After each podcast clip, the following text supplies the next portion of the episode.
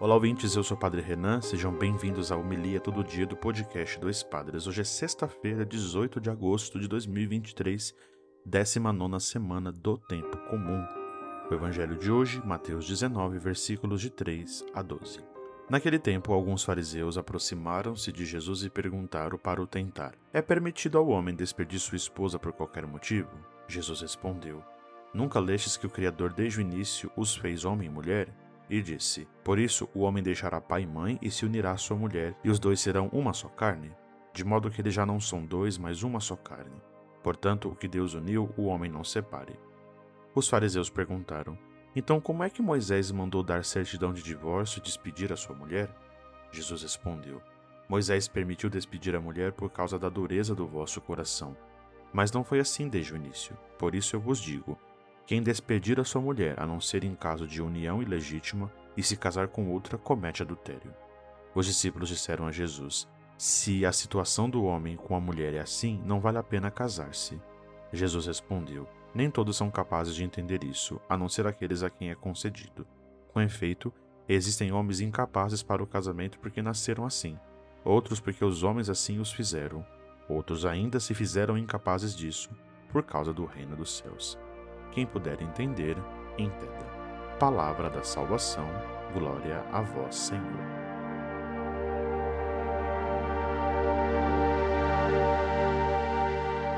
Muito bem, queridos ouvintes, irmãos e irmãs, a gente está vendo no Evangelho hoje, né, que Jesus está diante dessa questão tão polêmica e tão difícil muitas vezes de compreensão, que é o divórcio. Os fariseus, para tentar Jesus, para pegá-lo em alguma incoerência, perguntam se é permitido ao homem despedir sua esposa por qualquer motivo. A palavra despedir já dá uma impressão de união como um, um trato profissional entre duas partes, com obrigações e assim por diante. Não se preocupando com o amor ou com a relação profunda que se cria né, num casamento. Pelo que tudo indica, essa mulher tinha menos direitos né, do que o homem nesse, nesse grande contrato que nós podemos aqui interpretar. Vemos que ainda hoje isso acontece, embora já tenha sido obtidas outras muitas conquistas, que as coisas tenham melhorado. Apesar dos avanços das questões matrimonial, da igualdade pedida lá no livro do Gênesis, as mulheres eh, passaram tanto tempo para conquistar direitos, para entender as suas relações e, a maneira que deveriam né, e, e devem ser tratadas, não como funcionárias para que o marido possa ou não despedir, mas para que possam de fato estabelecer uma convivência e uma grande e profunda relação. Mas não é isso que o Evangelho fala, e não é isso que Deus quer. Deus quer que marido e mulher se unam e formam uma só carne sem jamais separar. Que bonito pensar que é o amor que une, que ambos se completam, se respeitem, gerando uma família alicerçada, né? Tendo como base ali o amor e o respeito. Os fariseus insistem mostrando que Moisés escreveu certidões de divórcio, permitindo que a mulher fosse dispensada da união que eles pudessem ali contrariar. A resposta de Jesus é muito curiosa né, e muito sábia.